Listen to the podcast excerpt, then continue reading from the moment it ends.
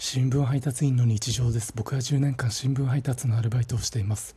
今日朝刊配達中の午前2時台に遭遇した70代ぐらいのおばあさんのファッション。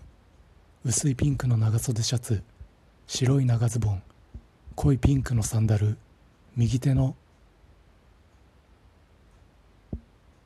中指と親指でタバコ持ってました。